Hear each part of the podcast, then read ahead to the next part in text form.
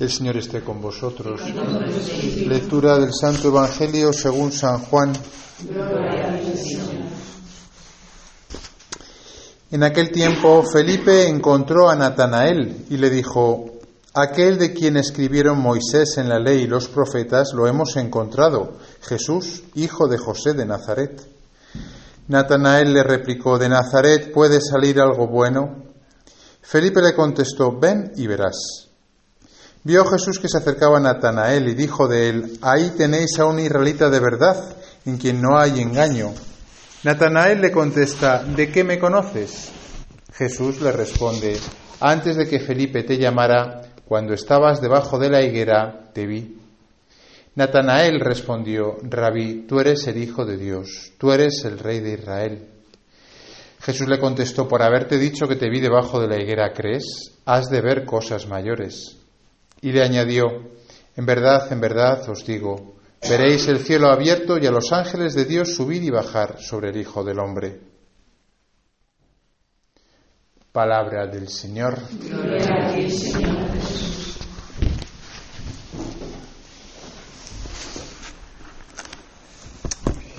¿Qué pasó en la higuera? Pues no lo sabemos. ¿Cuál era el aguijón contra el que pataleaba San Pablo? Pues tampoco lo sabemos. ¿Quiénes eran los dos de Maús? Pues tampoco se sabe. La palabra de Dios muchas veces eh, queda un poco indeterminada. Y eh, es, el juego que hace el Espíritu Santo para que la palabra de Dios valga eternamente. Y tú puedas, hoy en día, como Natanael, Mm, decir, el Señor es el único que conoce mi, higuera, el rato que yo estuve en la higuera, o lo que tenga que ver la higuera contigo. ¿Cuál es tu higuera? ¿Qué es la higuera? Pues es aquello que solo Natanael conocía. Era lo más íntimo de su corazón. Aquello que solo Dios podía conocer. Y por tanto, cuando Jesús le habló de la higuera, dijo, date, aquí tomate. este es el que me conoce de verdad. Este es el que me conoce, es el único que me conoce. Claro, por eso ese cambio tan drástico de pasar de, de la, de, la de la increencia total de que alguien de Galilea, porque Nazaret era un villorreo perdido de Galilea y de Galilea pues no se esperaba al Mesías ni mucho menos, ¿no? Se esperaba de Judea. Galilea, como sabéis, estaba en el reino del norte, ¿no? Lo que le hizo cambiar radicalmente fue que Jesús le dijo, yo te conozco de verdad. Soy el único que te conozco. ¿Cuál es tu higuera? ¿Cuál es tu higuera?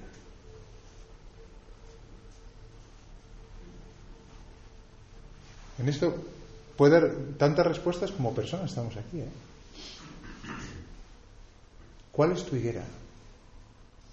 ¿Cuándo Dios realmente te ha tocado en, lo más profundo ¿no? y has tenido que rendirte ¿no? como, como Natanael?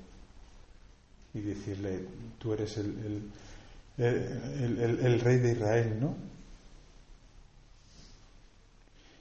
No hay que, no hay que olvidar que la, la higuera, eh, en la Biblia los árboles tienen, tienen, tienen, tienen mucho significado, ¿no?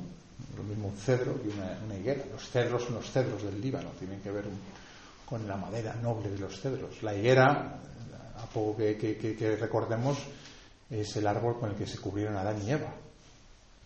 Luego la higuera tiene que ver con, con, el pecado, ¿no? No necesariamente en el caso de Natanael, pero es una primera alusión también rápida, ¿no? Adán y Eva cuando pecaron, nada más pecar, lo que hicieron fue ponerse hojas de higuera. Dice San Irineo que lo hicieron porque la higuera, el tacto de la, idea, de la higuera es, es, desagradable, ¿no? Entonces Adán y Eva lo primero que hicieron después del pecado fue hacer penitencia. Por eso se pusieron hojas de higuera, no se pusieron eh, costillas de Adán, ¿no? que quedan más vistosas las costillas de Adán que, las hojas de higuera.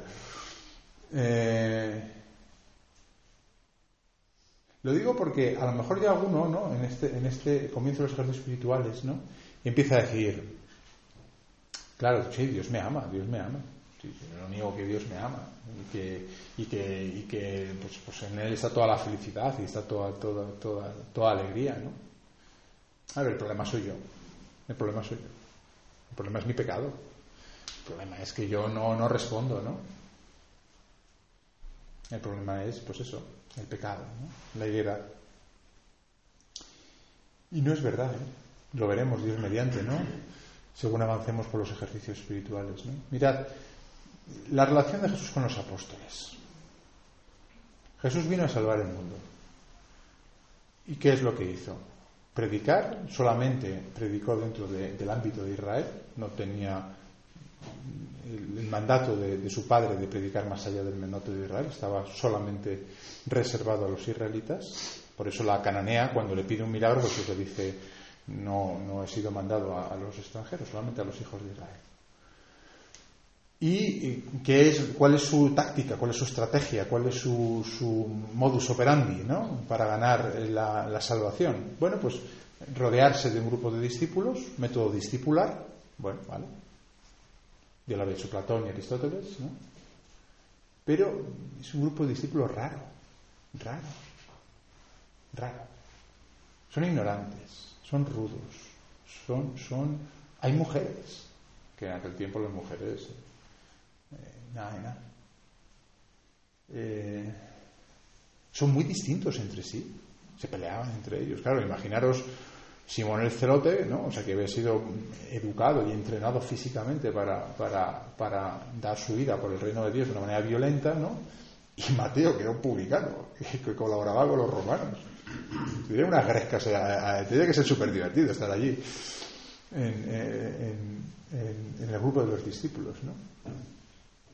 Y luego, sobre todo eso, dije, eran, eran brutos, pecadores, rudos. Y de Jesús se equivocó. Todavía somos capaces de pensar que sí, que Jesús se equivocó. Igual que a la hora de elegirte a ti, llamarte a ti, ¿no? Y vamos a avanzar. O sea, ¿qué, es lo que pasó con los apóstoles justo cuando Jesús termina su vida? Bueno, pues lo sabemos todos, ¿no? Le abandonaron todos, en el mejor de los casos. Que si vas un poquito más adelante, le niega a Pedro, y le traiciona eh, Judas, ¿no?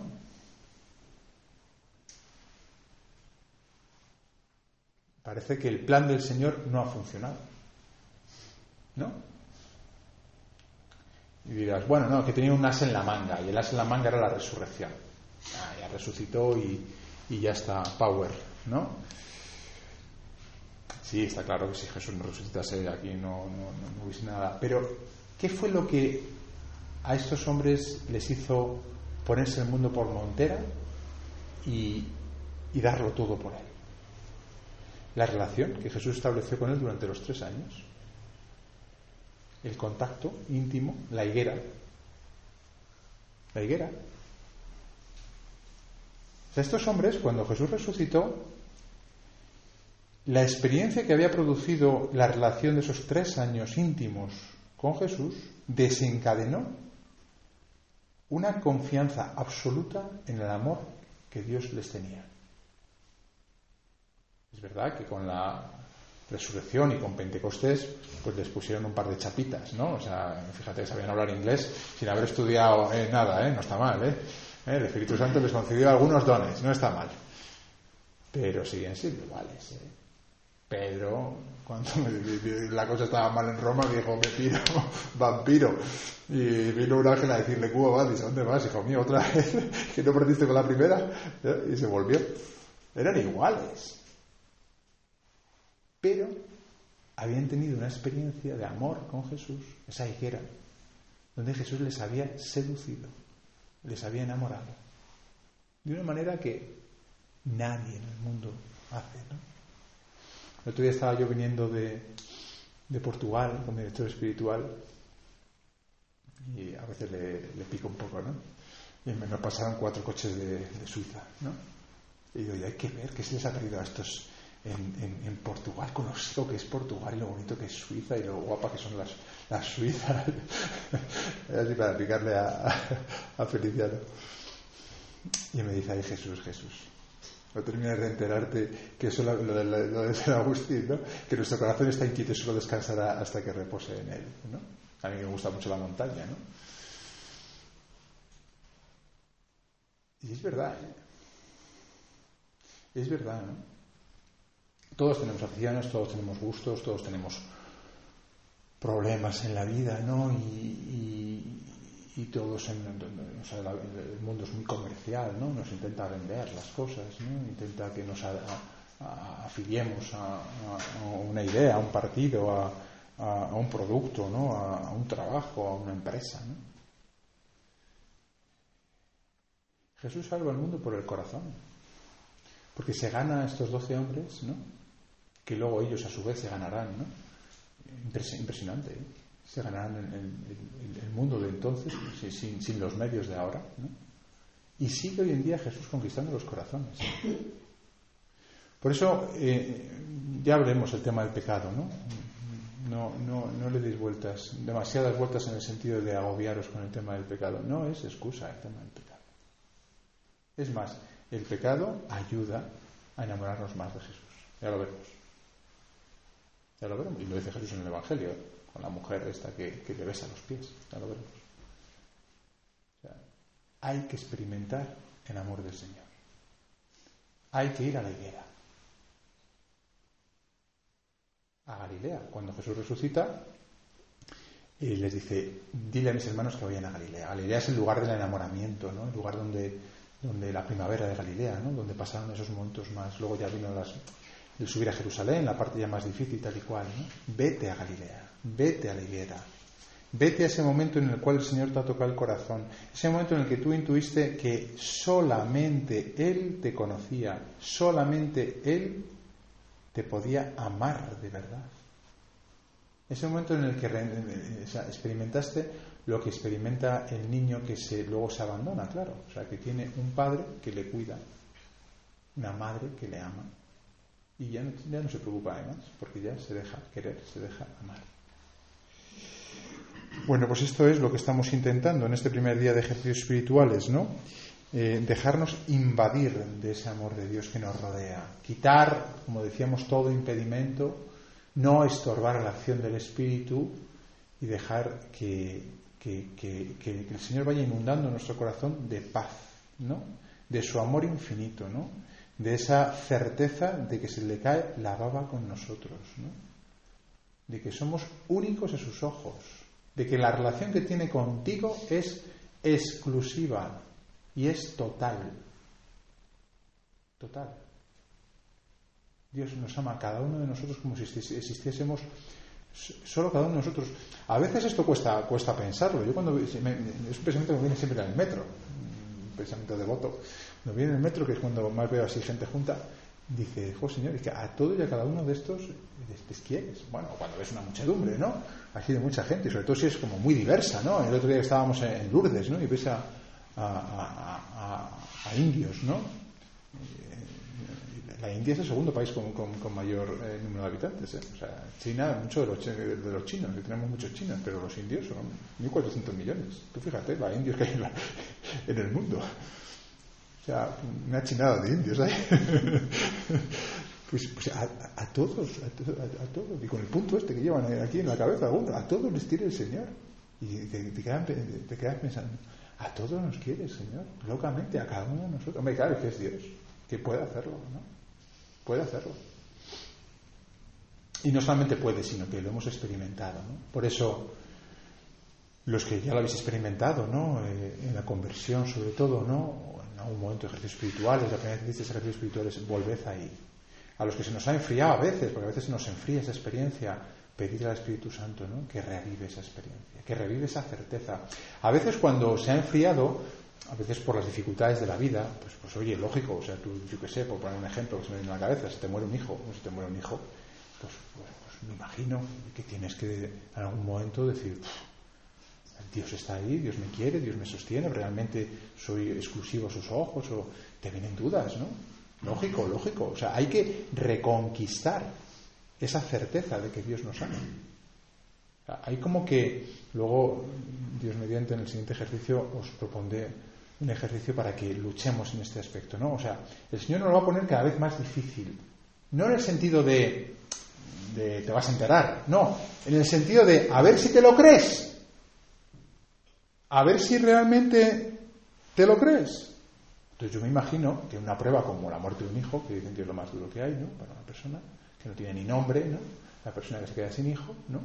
Porque que se me muere el marido es viuda, viudo, ¿no? Una viuda. Que se muere el, padre huérfano, ¿no? Pero que se muere el hijo no tiene nombre, ¿no? Bueno, pues, pues ahí también Dios está, amando locamente a esa persona, ¿no? Lo más impresionante es cuando, cuando personas que han tenido ese sufrimiento te lo dicen, ¿no? tuvimos una experiencia eh, eh, en Cádiz, ¿no? De un profesor nuestro, ¿no? Que, se le murió un hijo con un cáncer de 3, 4 años, que era un angelito, un, angelito. Le veías en la foto y un angelito. Y cuando te contaban los padres, primero nosotros discutíamos, nosotros íbamos al psicólogo. Y cuando se nos murió nuestro hijo, ni pastillas, ni psicólogos, ni nada. Fue rezar, dejarnos llevar por, por, por el consuelo de Dios y pasamos la prueba. Y, puedo decir que, Dios existe que Dios es mi Padre. A veces los testimonios hacen, a veces nos hacen tanto bien, claro, porque si a mí me cayese esto yo sería, sería incapaz de amar a Dios. ¿no? Pues hay algunos que no solo aman a Dios, sino que incluso le dan gracias después de cosas así, que se le ha ido la pinza. Pues, pues sí, sí, se le ha ido la pinza. Claro, porque al final son pruebas, ¿no? son situaciones en las cuales eh, se hace todavía, mm, se ancla todavía más la certeza más importante de nuestra vida. Entonces al final uno se da cuenta de que, de que esas pruebas nos venían muy bien, porque nuestra certeza de que Dios nos ama es pues, pues la que hemos recibido, es, es es fuerte, ¿no? Pero claro, en esos momentos como que se clava ya. ¿Qué, le vas a contar tú a un padre que se le ha muerto su hijo y que ha tenido la experiencia de que Dios no lo ha abandonado, de que Dios no existe? Que, le cuenten lo que quieran. Tiene una, experiencia tal de que Dios le ha sostenido en un momento así que no sabe explicar, explicarlo, claro. Va a un programa de televisión y como uno que fue ahí a explicarlo, ¿no? Pues, pues no sabe decirlo, ¿no? Pero, pero, pero tiene la experiencia, tiene la certeza, lo notas, lo sientes cuando habla. Pues eso es lo que nosotros queremos eh, obtener en este primer día de ejercicios, la certeza absoluta del amor de Dios. Es lo que tuvieron los apóstoles, es lo que tuvo San Bartolomé.